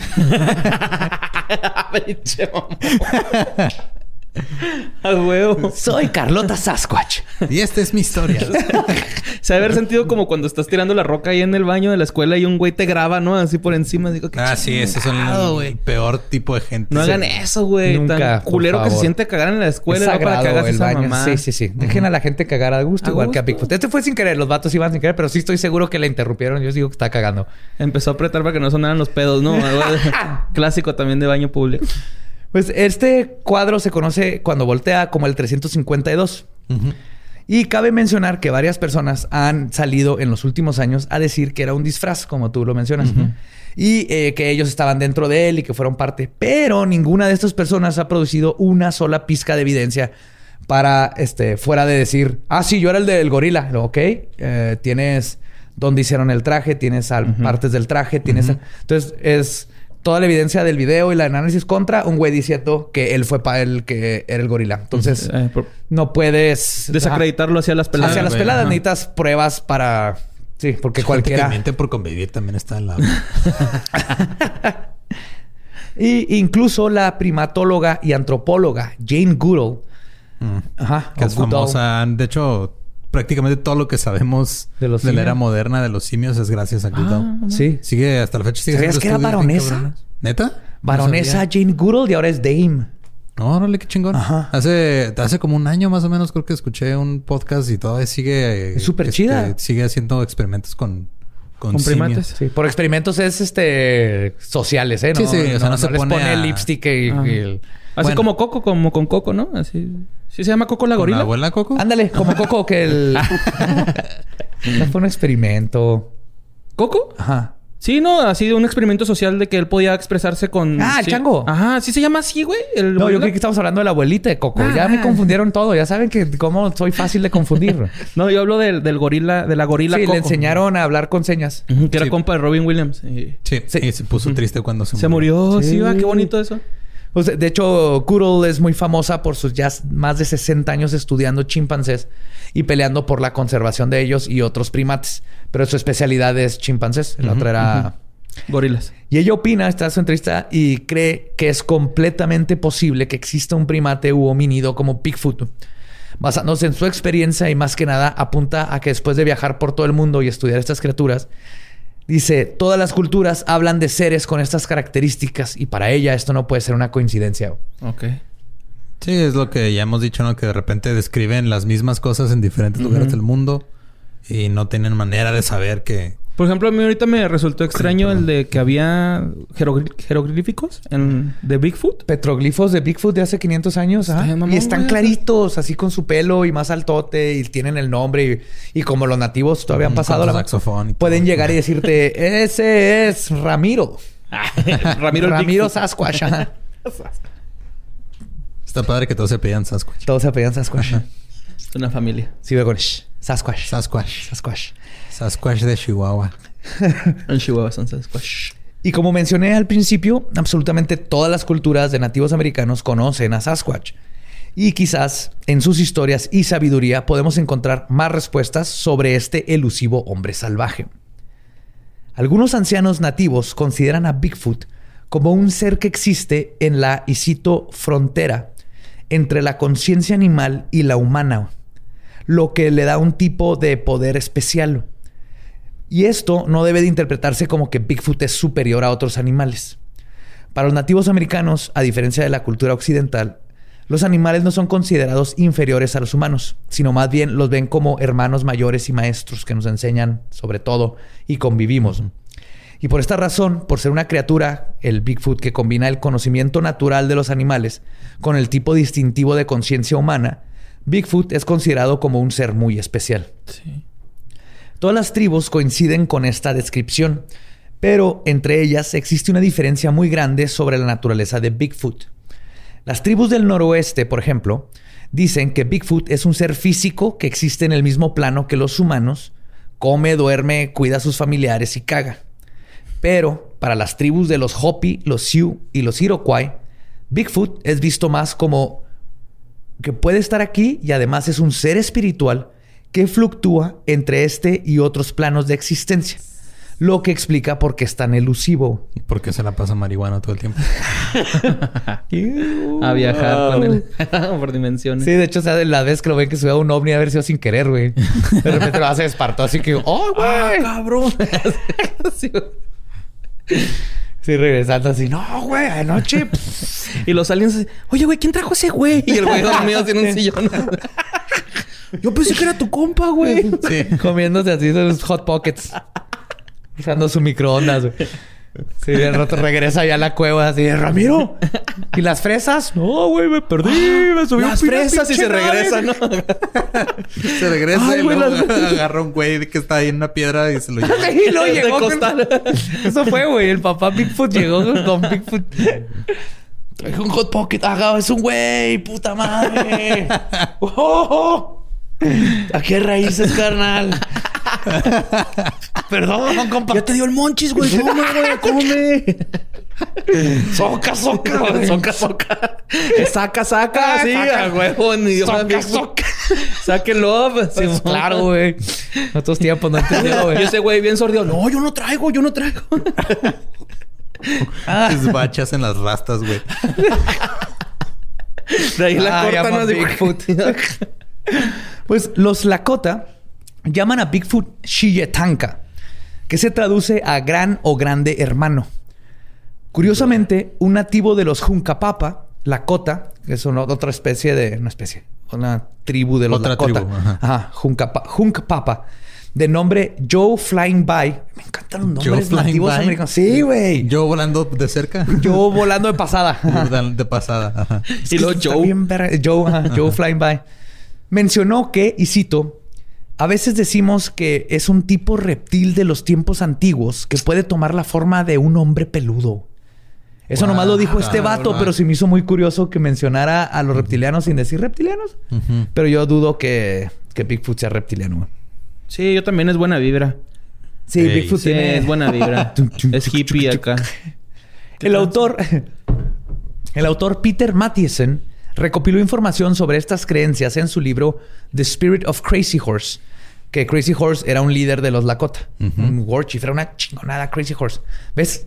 Nombre, Caballo loco. güey. Sí, Era así como ah, zorro Plateado. descriptivo. Sería mi Zorro nombre. Es el Andrés guardado, ¿no? Zorro plateado.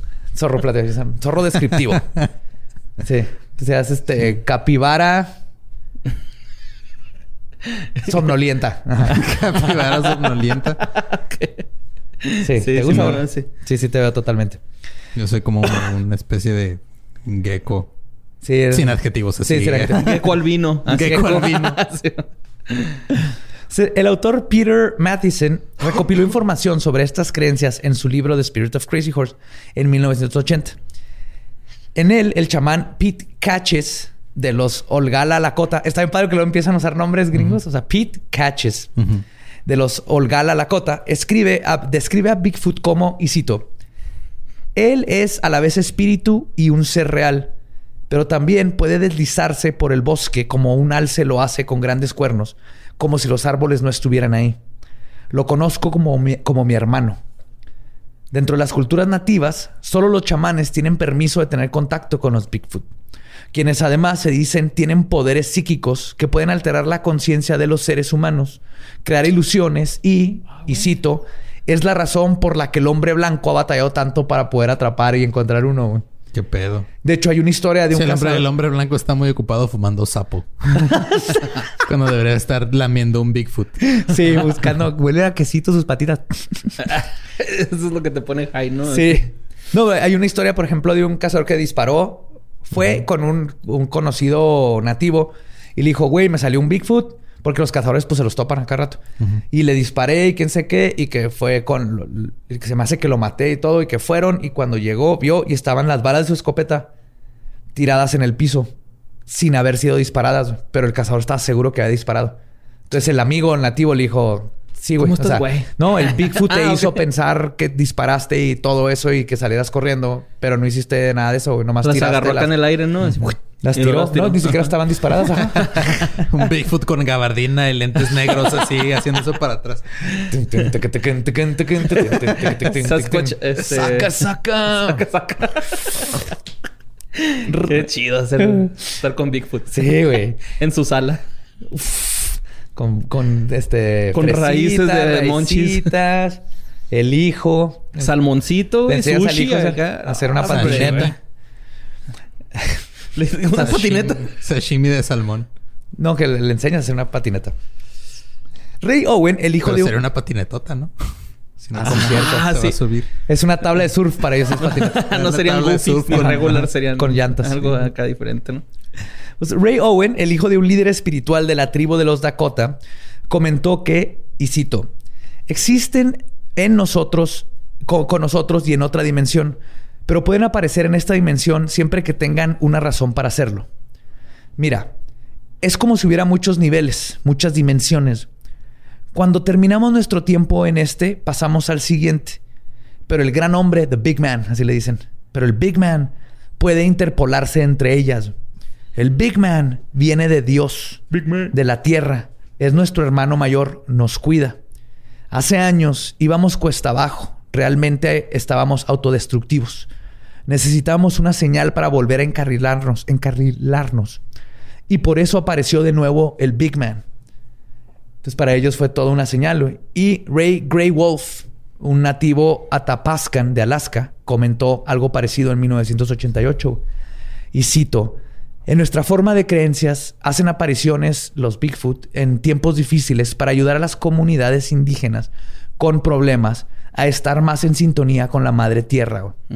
El Big One trae señales o mensajes de que hay una necesidad de cambiar, una necesidad de limpiar. La huella gigante señala un momento para buscar el cambio. Trae señales, trae sativa, trae índica. trae- Y sabes, ¿sabes que hay un rapero que se llama Big Man? Y Sí. desde Juárez y eh, ¿Ah, sí? canta, hace colaboraciones con Cártel de Santa y todo el pedo. ah, chido, no sabía. Es el güey este de Funky Bless de aquí de Juárez. Ah. Sí. O sea, acá le dicen el Big Man. Big Man. Trae de perfume el cannabis for men. Cannabis for Cannabis men. En su mochilita. Sí, bo. Gail Hypine, en su artículo Actitudes hacia Bigfoot de las culturas norteamericanas, menciona esta idea compartida de que Bigfoot no solo es nuestro hermano mayor, sino que es un mensajero.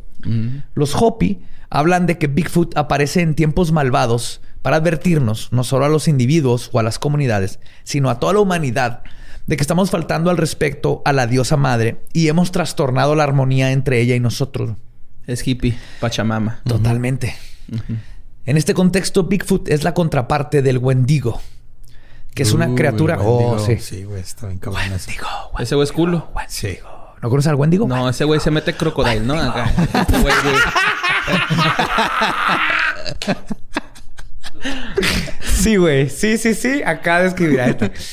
Bigfoot, motita a gusto. CBD. Sí, ¿no? Vámonos con los marcianitas. Traían los ojos ro- negros, grandotes, grises. Se me olvidaron las presas. Tienes que conocer a estos compas. Tienen microondas, güey. Nadie sabe cómo sirve esa madre, bro. los Hot Pockets, Nos traen güey. hot pockets. Hot pockets. Banderillas, güey. Las lagartijitas grises, güey. Están bien vergas, sí. Y Wendigo es el crocodile, sí, güey. Sí, el Wendigo nomás llega a cagar el palo, güey. No mames. Sí, entonces básicamente la contraparte del Wendigo, güey.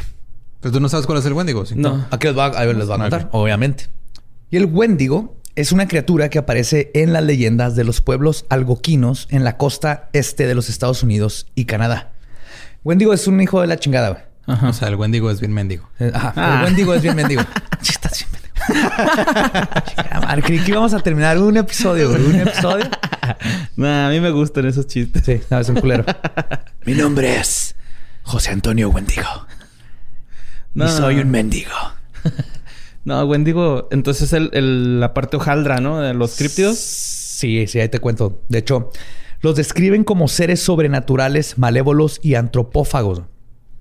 ¿Veis? O sea, caníbales. O sea, Basil- que no son caníbales porque no comen Wendigo. Son antropófagos porque comen hombres. Ajá, porque eran hombres que comen hombres. No Sí. mames. Ajá. Sí. O sea, dejaron ya su naturaleza humana de lado y ya se... Tienen todo un... Ok. Te los voy a contestar. Pero son humanos eh, de... Eran humanos. Fueron. Fueron Oh, humanos. Ah, no mames. Sí. Basil Johnston, un maestro ojibwe, lo describe como, y cito, el Wendigo estaba demacrado hasta el punto de la emanciación. Su piel desecada se tensaba sobre sus huesos. Con sus huesos empujando contra su piel, su tez color gris ceniza de muerte y sus ojos hundidos en sus cuencas. El Wendigo parecía un esqueleto demacrado recientemente desenterrado de su tumba. Lo que le daba lo, de, lo que le quedaba de labios estaba hecho jirones y ensangrentados. Su cuerpo era inmundo y sufría de supuraciones en la carne, emitiendo un extraño y misterioso olor a putrefacción y descomposición, a muerte y corrupción. Entonces es un pinche animal Politicoso. humano Politicoso. No, el Wendigo es un espíritu que posee a las personas que participan en canibalismo. Es, es una forma de verlo. Es, es- es complicado. El Wendigo es- está muy chingón el Wendigo. Y se puede decir Wendigo, Wendigo, depende de... Wendigoniano. Wendigo. Wendigo. O lo que, eh, que pasan demasiado tiempo junto a uno. O sea, si tú estás muy- mucho tiempo con un Wendigo, te conviertes en uno. güey. Cuando un ser humano devora a otro, absorbe su esencia y su poder. güey. Y el canibalismo, hay que apuntar que toda esta noción y todo eso del canibalismo era mucho más común en el pasado, dado a que era común quedarse atrapado en tormentas invernales y estaba de la fregada y tenías que llegar al canibalismo en todos estos lugares en el norte de, de entre Canadá y Estados Unidos. donde se Sí, no era así muy, muy como culero. que... Ah, güey, ya se acabó la leche. Ni pedo, te voy a tener que comer. Sí, no, no, no, no. Era porque llegaba para... Sí, no sé por qué puse Te ese voy a ordenar, pero- te voy a ordeñar. ¿no? Pero para las tribus antiguas, el sobrevivir recurriendo a la antropofagia era peor que morir. Porque te convertía, este, convirtió esta práctica en uno de los más grandes tabús. Sí, es que era... O sea, que era como el pedo de volverte caníbal. Era... Estabas perdiendo tu humanidad y eso era peor que dejarte morir. Es lo que dicen Ah, ellos. O sea, oh. era, era mejor que una tribu muriera de hambre a que se rebajara a comerse entre ellos y después tener que vivir con que te comiste a tus hermanos y amigos y todo, güey. No mames. Entonces, por eso era súper prohibido el... Sí, además la, el, la- el canibalismo es, es un síntoma de, del poeta y está cabrón también eso. Y también hay este... De ahí vienen los skinwalkers y los nahuals. Nahuales, perdón. Que el canibalismo es parte de cómo te haces, llegas a ese grado. Y por eso no hablan de los skinwalkers los nativos, porque es tabú el canibalismo. Ok. Y el skinwalker lo hace. ¿Sí? Wendigo, Wendigo, Wendigo. No lo digas. Se va a aparecer aquí Llega uno a la. Eh, güey. Sí. A comer la chichi. Se va a llenar con la primera. La nalguita. Soy el Wendigo. Nalguita peluda de Borre. Y el Wendigo no se refiere simplemente a la acción de comerse a otro ser humano. Los espíritus malignos están presentes todo el tiempo. O sea, no hay un Wendigo. El Wendigo se le puede meter a cualquiera. El Wendigo para los nativos es también un concepto. El Wendigo puede adher- adherirse a cualquier persona, idea o movimiento infectado por un impulso corrosivo hacia la avaricia, el engrandecimiento egoísta y al consumo excesivo. Rasgos que siembran la falta de armonía y la destrucción si no se controlan. Entonces, no nomás era esta criatura que ya cuando llegas al canibalismo te conviertes en esto, sino también es el concepto de lo que el ser humano puede llegar cuando se le pasa, se pasa de vergas básicamente, y quiere todo y devora. Y también se extiende al concepto, por ejemplo, de la colonización, donde los nativos americanos describen al colonialismo y a sus agentes como estar infectados por el Wendigo. siempre devorando y devorando, yéndose al oeste, llegaron en el este y se cavaron todo Sí, y se fueron moviendo, güey. digo, estamos, hablamos de guerra contra las ardillas, pero en el Se Dolo, chingaron las ardillas y era- la- llegaban y lo mencionamos en, en ese episodio del Dolo, de que llegaban, sembraban, este, dejaban la tierra árida y como había más tierra decían, ah, pues esta madre ya no sirve, me voy para acá y se iban así moviendo y nada más era, o sea, llegaban y cortaban árboles, Mutilaban este, la naturaleza. este, cazaban animales y luego iban y los vendían a Europa, o sea, como si fueran, este, llegaron a chingar la armonía que tenían los Ajá. nativos americanos. Entonces salía el Bigfoot. "Eh, güey". Sí, es que desmadras todo un ecosistema con ¿Sí? mover una piedra, güey. Así, a las peladas. Ajá, y fumártela está peor. Hay chingas familias. Transa mi Alex. Ay, no, es cierto. Ah, pero para ellos dicen el, el Wendigo siempre toma más y más y nunca da. güey. Nunca le importa el balance de la sociedad y la armonía, la armonía con la tierra. güey. En otras palabras, el Wendigo es la expresión de la parte más oscura del ser humano, donde tiene un hambre insaciable por consumir y el consumismo. Y al igual que los Wendigos, que mientras más consumen carne humana, más hambre sienten, como contexto, una sociedad afectada por el Wendigo se siente más vacía, por lo que intenta llenar ese vacío consumiendo, dominando y siendo partícipes del canibalismo social, subyugando a las que no son como ellos, siempre necesitando más para satisfacerse, pero el hambre nunca puede ser saciada. De hecho, dicen que los Wendigo cuando comen algo crecen al tamaño de lo que se comieron, entonces no se pueden llenar nunca, Ok. porque siempre No, quedan llena. Sí, satisfechos. no tienen Ajá. llenadera. Y en esta sociedad vemos mucho este... Esta... compro. Caí en los goces chiste, güey, neta. Bueno. Y de hecho, si quieren ver una película genial de, de Wendigo, vean Ravenous. Está Holy Fuck. Es una Mm, película no la de los noventas que es de las mejores películas jamás hecha. No estoy exagerando con eso. ¿Cómo pero se llama? Pasó por abajo. Ravenous. Es dirigida por... Ravenous. Ajá. Sale este... El que es Begbie de Trainspotting. Ok. Y es dirigida... Es una directora inglesa chingoncísima. Pero vean, Ravenous. Luego lo ponemos ahí. Lo, me preguntan. Pero ese es el Wendigo, güey. Sí, corte a 200 tweets. ¿Cómo se llamaba la película, María? Yo contestándole a uno por uno. Ravenous estuvo en Netflix, ya no está en Netflix, pero no sé si está en otras plataformas. En YouTube lo encuentran. Probablemente, pero es. Con subtítulos en portugués o una más. Sí. así, ¿no? Pero, y si, creen o no que existe Bigfoot, yo personal- personalmente creo que es el críptido que no es, perdón, el críptido que nos merecemos, pero es el críptido que necesitamos. Sí, que nos hace falta, güey. Es el hermano mayor peludo que representa la unión con algo más grande que nosotros, que nos invita a imaginar y soñar con un mundo que no está limitado por el voraz apetito, por tener más, ser más, consumir más y creer en un destino manifiesto que nos manda por el camino del Wendigo. Yo digo que hay que creer en Bigfoot y hay que vivir con la esperanza y la magia de que todas estas cosas desconocidas existen, más cuando hay tantas huellas y pruebas y videos de él. Y para mí hay que buscar la armonía con la tierra y con todos. Y quizás así Sasquatch decida un día invitarnos a su casa a conocer su familia para comer raíces juntos. Y echarnos un gallín. ¿no? Y echarnos un gallín, Borre. y nada, que el güey lo- come gallos literales. Pásalo, está güey sin cabeza. Dame tu mano, borre. y te lleva un oco a ver, a conocer los ovnis. Ah, estaría bien Y luego. perro. Pero no nos va a dejar hasta que No no, hagas ruido, no, borre. nos hagamos buena onda. Wendigo. Así clavadillos, ¿no?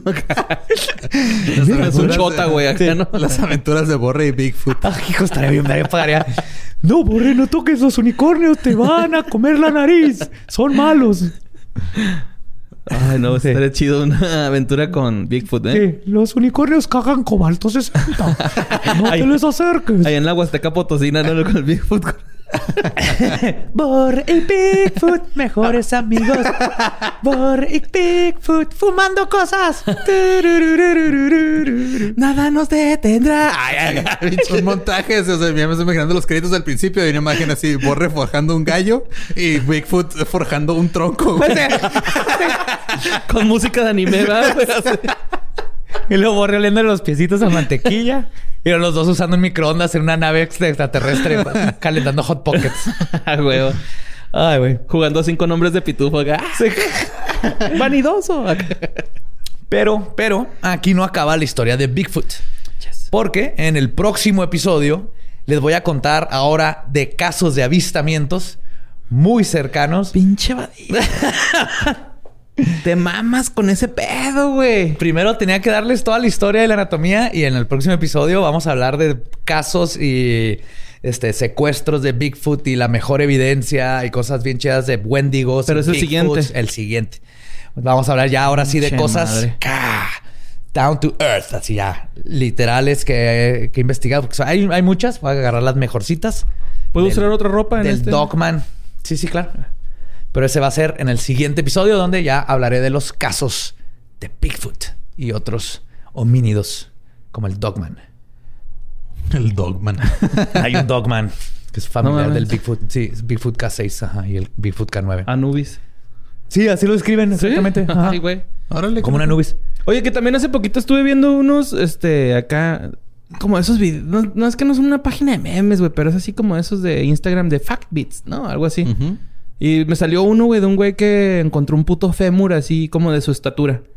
Y, y el vato puso así un chingo como de jeroglíficos donde los egipcios, literal, sale un güey así cargando a otro de, los, de las greñas. O sea, de- Ah, no, sí, los gigantes existen aquí Ajá, en Estados está bien Unidos. Cabrón, güey, ¿qué pedo con eso? Está lleno de huesos de. Pero no son Bigfoot, son gigantes, o sea, aparte de acá. son una raza gigante de humanos.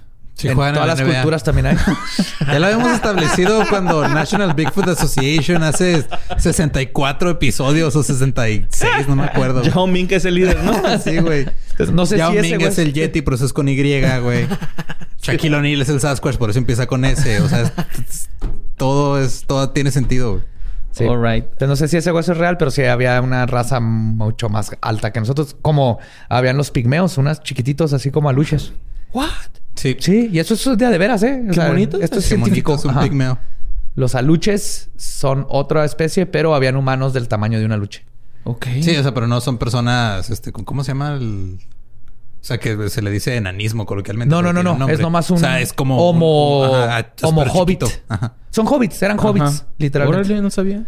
Ajá. Bueno, Está pero bien tiene lógica. Entonces sí, ya conocimos a Bigfoot, ya conocimos a Wendigo. Entonces en el próximo vamos a conocer historias más este, contemporáneas y muy buenas de todos estos casos Las secuelas. y las secuelas. Bigfoot va a Harvard. Sí, Ah, Bigfoot se gasta dos mil dólares en Nike Air Jordan. ¿Cuánto le costarán a ellos unos? Bigfoot hace un documental con Juan Pazurita, ¿no? Hola, guapa. ah, Sí, pues espero les haya gustado esta primera parte de Bigfoot Sasquatch, que ya sabemos que ese es su, su nombre más correcto. Ajá, porque hay más de 60, pero creo que es Sasquatch. Pero cariñosamente le vamos a seguir diciendo el Bigfoot. Y me, me lo imaginé mucho con el pelo naranja, como decías, de orangután, güey.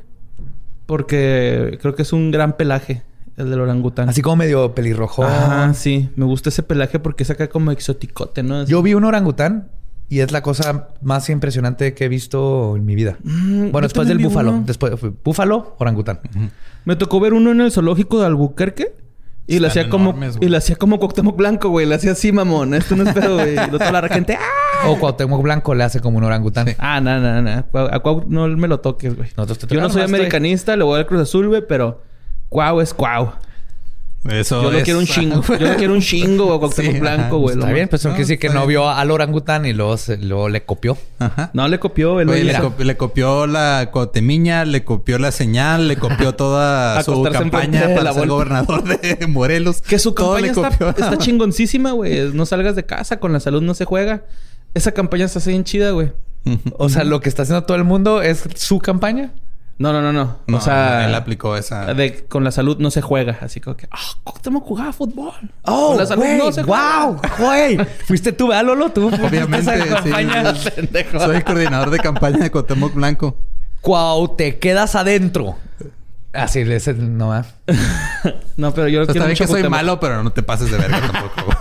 Cuautecho blanco. Ok. Ok. Impermeabilizantes. Ajá, impermeabilizantes. ahí vamos Cuautecho mejorando. blanco. Ese. Es que esa me la aprendí. No la jorobes, no salgas o algo así, ¿no? ¿No tienes cuello? Ah, no te puede matar un Sasquatch, ¿no? Ya es que estuvo... Sí, no puede. Que el COVID no te dé cuello. Cuauhtémoc, contrátanos para tus campañas. bueno, LOL. Sí, que no te agarren fuera de lugar. Ah, perrón, perrón. Bien. El poder de Sasquatch. Sí, entonces ya saben. Este. Pues gracias por escuchar Bigfoot parte 1. Eh, recuerden que nos pueden seguir en todos lados como arroba leyendas podcasts. A mí me siguen como arroba ningún Eduardo. Amigo Mario López Capi. Yo estoy como El Va Diablo. Saben que en la leyendaslegendarias.com pueden encontrar todas las fuentes que utilicé. Y las Por- fotitos. Las fotitos y todo eso. Está la página bien hermosa, ya lista. Eh, fuera de eso, creo que pues nos vemos el próximo miércoles para hablar de casos más interesantes de Bigfoot. Los queremos mucho. Nuestro podcast ha terminado. Podemos irnos a pistear. Esto fue Palabra De Bigfoot. de Bigfoot. Hola, borre. Qué bonito Bigfoot, güey. Lo haría mi padrino. I love you. ¿Sí puede ser padrino alguien? De Bigfoot, sí. Y Bigfoot puede ser tu padre. Sí quiero. El Choralacia. Verga. El huevo lacio era. Sí. Con Huevo su lacio. olor a chetos. Eso dijo yo que olían las patas. No, a queso. A quesito. Pues los chetos, güey, a quesito. Ok. Los Sí, colmillos no. Ajá. Bye. Ay. Ah, todos estamos grabando, mamón.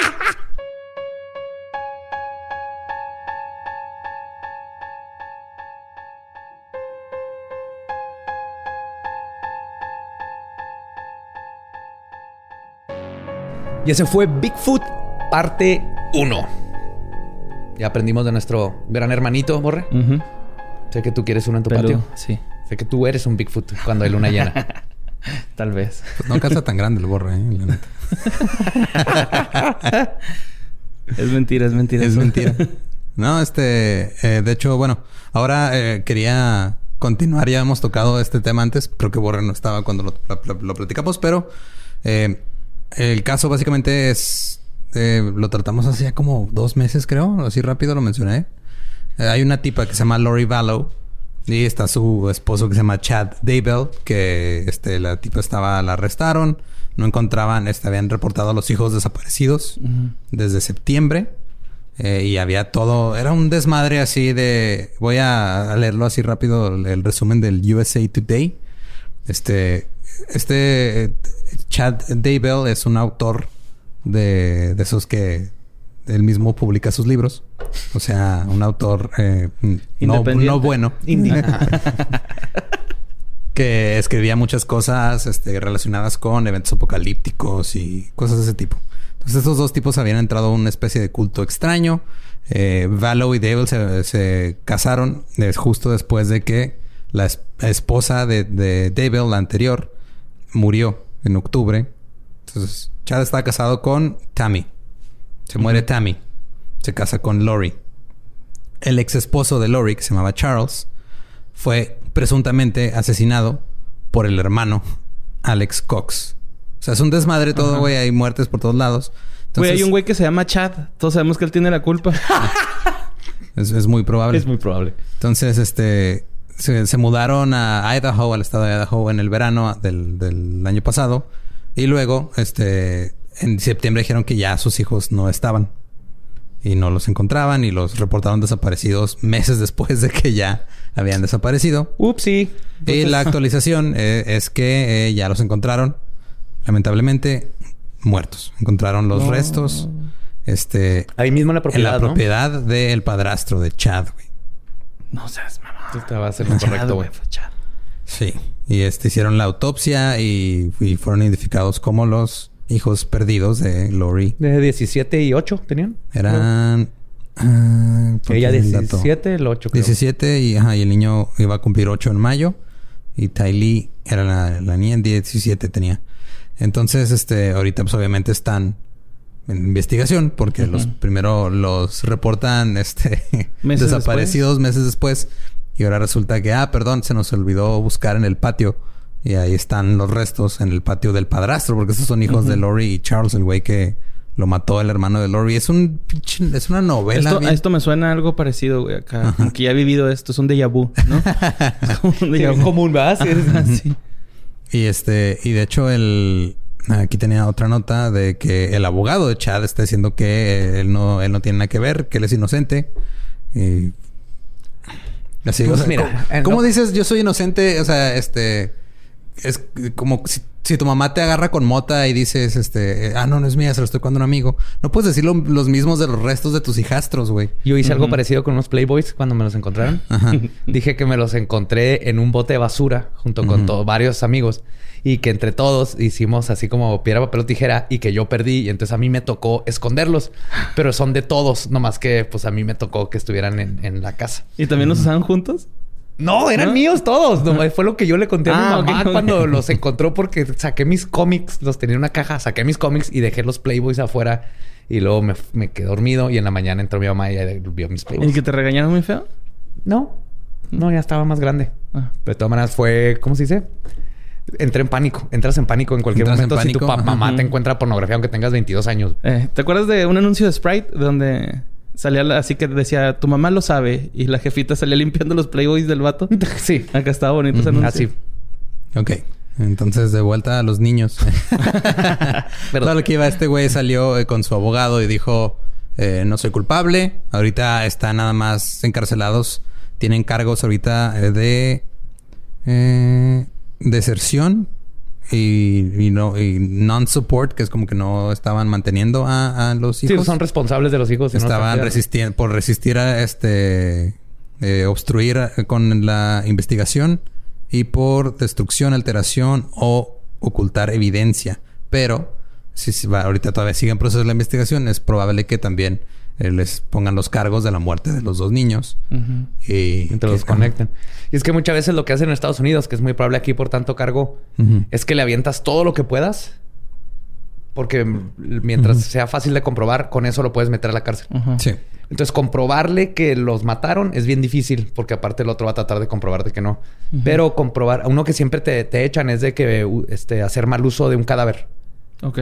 Porque ese, nomás por lo moverlo de un lugar a otro, ya, ya fue un crimen. Entonces ya con eso te pueden meter a la cárcel. Y es algo que han de estar haciendo con estos, así como que, pues, todo esto se lo podemos comprobar. Con eso los metemos en la cárcel en lo que, mira, y ya encontraron los cuerpos. Encontraron los cuerpos y todo esto tiene que ver también con... eh, es que toda la historia del culto también está bien rara, güey. Sí, pero... es que es un culto. güey. Ok, ya. O sea, es- está...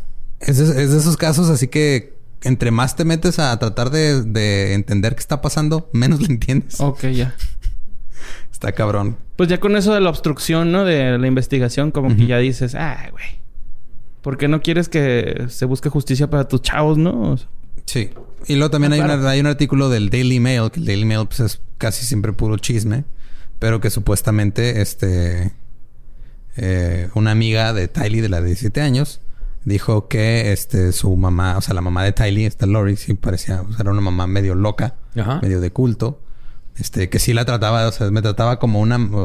es que está bien raro lo que dijo. Dijo, era como una madre para mí, pero se la pasaba hablando de que el mundo se iba a acabar. Y la cita que les decía mucho es, vamos a correr este, por un precipicio y morirnos todos juntos. Como Lemmings. Ajá. no mames. O sea, eso era así, ay, sí, feo. hija, qué bueno que eres amiga de mi hija, este, te quiero un chingo, te aprecio mucho, gracias por tu amistad, vamos a matarnos todos, ¿qué te parece? Vamos a matar todos. ¿Quieren Hot Pockets? Sí, güey, está bien, bien extraño este caso, este, y pues a seguir esperando a ver si hay más actualizaciones en los sí. cargos. Y si los pueden, pues uno, saber qué, de qué demonios pasó y dos, que les puedan pues, dar con el culpable. Yo también le apunto a Chad. Sí. Sí, también ella dice que, o sea, la, la amiga esta de Telly dice que no le sorprende que, que estuvieran involucrados en el culto, porque el culto como que lo estaba, no sé si lo había empezado Chad o como que, que estaba muy, muy involucrado él, pero hasta donde entiendo, creo que Chad era el que como que apenas estaba em- empezando ahí su primer culto. Pues- con su Kid Me Alegría del mi primer culto. Ah, Estaría chido que, que traería un- Soy Idaho. Ahí vienen las papas. Las papas vienen de Idaho. Y, eh, y están bien raras. O sea, les hicieron como un, un servicio, este... eh, pues un, un, un- como le dicen, memorial service, como una especie de funeral. Ajá. Y todos con cubreboca, y todos dejándole notitas a los niños y todo. O sea, güey. septiembre, ¿no sabían? Sí. Sí, güey. Lo peor es de que, o sea, desde septiembre desaparecieron, la gente ya no los había visto, dejaron de ir a la escuela, muchas cosas. Estos güeyes lo reportaron como un mes y medio después, creo. Y luego, o sea, sabiendo todo, es muy probable que todo el tiempo se ven que estaban ellos ahí en el. Totalmente, güey. parque. Es, y es... Lo más triste de todo es que murieron a manos de las personas que lo deberían de estar Deberían cuidando. de cuidar. Ajá. Estoy seguro que los papás que no estaban ahí, los de los divorcios, o sea, ahorita imagínate cómo se han de sentir. Pues no se pueden sentir de ninguna forma porque también están muertos. Ah, sí, cierto, los mataron. se me olvida la sí, complicidad. Ajá. Sí, pero lo que iba es que o sea, el- los pobres niños, las personas que los deben de cuidar, les hacen eso. Y luego estas personas, ya estando en la cárcel, todavía se quieren salir con la suya y pensando, tal vez si me quedo callado suficiente tiempo, no encuentran los cuerpos y nos sueltan en un rato. Ajá, y luego ya después han de haber dicho, no, mejor sí hay que denunciar para salir casi como absueltos, ¿no? De que, no, ¿Quién sabe cómo no. encontraron los cuerpos? Eso sí. No sé No, si pues, alguien confesó. ajá. No, o estuvieron con órdenes de... No, creo que fue con una orden de cateo. Es Ah. que sí, te- la información Quizás Fue en la está casa del abuelo, ¿ah? ¿Dónde lo encontraron? No, la casa del padrastro. del padrastro de Chad. O sea, de Chad. Ah, qué. Ah, sí, sí fue ese güey. Sí, este... Es, es probable que haya algún Chad bueno allá en el mundo, pero es estadísticamente Ajá. eh, poco probable. es como sé que debe haber varios Hitlers en el mundo, Ajá. pero eh, hay uno que todos nos acordamos estadísticamente Sí, digo, hay... Hay... hay, hay- es malo. Hay- yo estoy seguro que hay muchísimos Adolfos que son bien buen pedo, pero hay uno en específico que arruinó el nombre para todas las generaciones que Sí. vengan después de él, güey. Yo conozco un Adolfo. Yo sé quién eres. Es- Vives aquí en Juárez. No le voy a decir, voy a mantener tu, tu Anonimato. secreta. Ok. Cuñiz. Y este. y luego, este, también estuvieron pidiendo que habláramos sobre la serie de Paulette. Eh, lo único que tengo que decir es, eh, la, la empezó, la empecé a ver con Tania. eh, yo nada más aguanté dos episodios y me rendí. Tania sí la terminó. Y, y pues ya no, no está chida. O sea, no, no hay mucho ¿Tú la que decirle. No, no, no se me antoja la neta. No la veas. Yo la vi, me dio risa cómo intentaron eh, hacer como que alguien vio Narcos y también vio Dexter y, Ah, y dijo, y ah. también me dijo, ah, de aquí voy a hacer algo. Ahí vio American Crime Story. Ajá. Dijo, voy a hacer algo y combinó tres cosas chingonas para hacer algo completamente culero.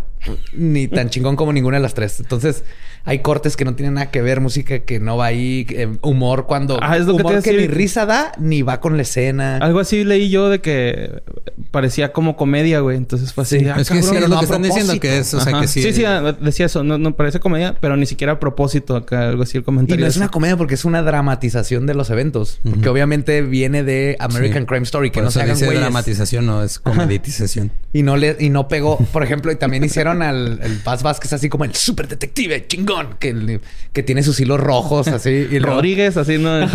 y llega y luego me dio mucha risa una escena donde dice este tiene escrito familia perfecta. No en pregunta no como un detective pensaría serán una familia perfecta que eso estaría mamón por sí solo. Pero nomás dice familia perfecta. Y cuando escucha una grabación de que tal vez no lo tacha para que no se le olvide que ya oyó que no. Ajá. Y luego en una foto donde viene el, el- la mamá y el papá encierra a la mamá para que no se le olvide como que cuál de los dos es el, el que del que está sospechando. Ese tipo de cosas que funcionaban así como en los 40 y ahorita es de no no estaba vas tirado ahí con miles de papeles y hilos este pensando como Sherlock Holmes y no le va al ritmo. Esa es la cosa está es una capirotada de cosas y como tú sabes la capirotada está de la chingada. Y pues, este, sí, digo, nada más, eh, por ahí también alguien me dijo que le estaban tirando mucho a Regina Blandón en redes. Es- No es su culpa que la serie, ¿no? O sea, ella, la contrataron actriz. para actuar. Si el guion estaba deficiente y la dirección también, pues tampoco es su culpa. O sea, sí. Ella es, este, está haciendo su jale eh, y pues... Yo les doy el, el punto bueno es que estén intentando cosas Ajá. nuevas como producciones Sí. mexicanas Y ojalá, eh, Pero somos ojalá unos que bebés. sí, ojalá que ya se- si sacan, si sacan otra parecida o por la misma línea sobre algún otro caso, que hayan aprendido de esto y Sí. la vayan mejorando. Y que O vayan sea, encontrando su voz, porque tío, se, se nota que es gente que vio un ratito narcos de acá y dijo, vamos a hacerle como esta y como esta de acá, pero no comprenden por qué funciona lo que están tratando de imitar. Entonces no les salió bien. Pero eh, sí les doy crédito que, bueno, estamos produciendo cosas nuevas. Ahí vamos, pasito a pasito. México. Ajá, ahí va. Y pues No, no, no, era todo. Eso es todo. Sí, si no la han visto, no, no la tienen que ver en la beta, no la ven. Ya viene Sí, Dark, este, viene nuestro en vivo, vienen, hay mucho, hay mucho que ver ahorita en Netflix. Y la neta, este, o sea, no, no creo que se pierdan de mucho. La información, si escucharon el episodio de leyendas, pues es prácticamente lo mismo, nada más que acá tratan como de esparcir la culpa a, a todos. Sí, la dejan. A eso también, ni siquiera fue como que nos vamos a ir por este. Ajá. Por este lado de que posiblemente esto pasa. No hablan para nada de quién la mató, cómo la mataron, cómo estuvo la autopsia. Sí. No se meten para nada en eso. Se me, nomás la corrupción. Entonces nomás te dicen, se murió una niña y probablemente la plantaron porque ni siquiera te lo dejan así de súper obvio. Entonces, también les faltó, ¿no? Como tomar una postura, nomás haciendo los hechos, hubieran llegado más lejos en el mensaje, creo yo. Es probable. Pero mira, yo no soy productor de Yo Netflix. tampoco. Entonces, Ni yo no sé. No, no, no, porque no estaremos, este... No nos dejarían, creo, producir algo en Netflix. Porque hicimos necrofilia y estamos tomando en el trabajo y esas cosas. Pero bueno. Pero si nos quieren contratar a Netflix, aquí estamos dispuestos a escribirles... nomás, este. Ajá, este, crímenes mexicanos, las poquianchis. Sí. Hay una película, ¿no? En Amazon. Sí, salió la Es película. muy- Viejita, es vieja viejita. ya. Y yo te propongo, tú vas a ser la madre poquianchi. Super. Yo soy la madre, Canches. ¿Puedo hacer un cacahuate? Te creas Ana Julia de poquianchi, estarían vergas. Ese es con Raulito, es el de Polet, ¿no? Aquí en Leyendas. Sí. No, pero conociendo a Netflix pondrían así a Marta Gareda, este, Omar Camila Chaparro. Sodi y Omar Chaparro como las poquianchis. Estaría- Sería un pretexto más para que Macho Parro salga en drag. sí, a Linder y a Linder ves. y, y obviamente este eh, Joaquín Cosío como el águila negra. güey. El Capitán Águila el capitán Negra. águila Ajá. negra. Sí, Joaquín Cosío. Ahí está Netflix, ahí está. Ya está el cast. Mándanos una propuesta y te hacemos el guion. El costeño como el comandante Teporingo. Ah. Sí, este, hay, hay- en, el, en el correo que aparece en pantalla, que no está presente en pantalla, este, me pueden contactarnos y les mandamos el guion. Nos va a tomar como unos 20 minutos. Sí. Va a estar chido. Chinga. Chinga, con notas y todo. Les hago dibujitos. de cómo me imagino que deben de vestir a Igareda y a, y a Cosío. Mira, nada más con cosío porque Gareda se va a terminar en Ah, sí, es cierto. Tiene que... Por contrato. La otra vez vi una movie donde no se encuera. ¿Neta? Ajá. Mentiras. Sí, Fuera del Cielo. Se llama. Y... Está, está buena la movie. Ok. Como que hablan con mucha poesía y eso me desesperó, pero... a, Ma- a Marta nada más la... La ¿Sale tocan, ¿no? Acá la fingerean y ya. No, no enseñó nada. Pues es que no encontré la palabra, güey. Acá la masturba el vato, ¿no? Acá... pero, no, pero no enseñó las boobies. No, no enseñó No boobies. ense- Bien, Marta. Muy bien, Marta. Y estaba chiquita, güey. Estaba, yo creo que en esa producción con unos 20 años. 21 Bien. máximo. Ok, pues bye, ¿no? Nos escuchamos el próximo miércoles. Nos desviamos bien cabrón, güey. Horrible. Pero los queremos. Ya, si llegaron hasta acá, los queremos un chingo. Sí. Bye. Netflix, mándanos un correo. Hey, ¿qué tal? Soy Lolo de Leyendas Legendarias y les quiero dejar un pequeño adelanto de nuestro nuevo podcast. Estás escuchando El Dolop, parte de All Things Comedy Network. Este es un podcast de historia americana en el que cada semana yo, Eduardo Espinosa, le contaré un suceso histórico americano a mi amigo José Antonio Badía, que no tiene idea de qué se va a... Ok, lo bueno es que el tema. No, lo bueno es que nada más te trabas cuando lees, ¿verdad? Sí, O sí, sí. No, no cuando voy a decir una línea que he dicho ya como cuatro o cinco veces.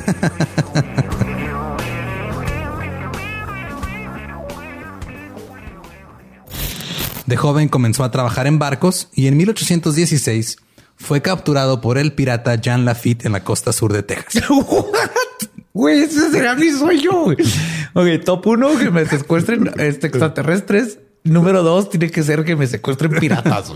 Estén pendientes y suscríbanse a El Dolop.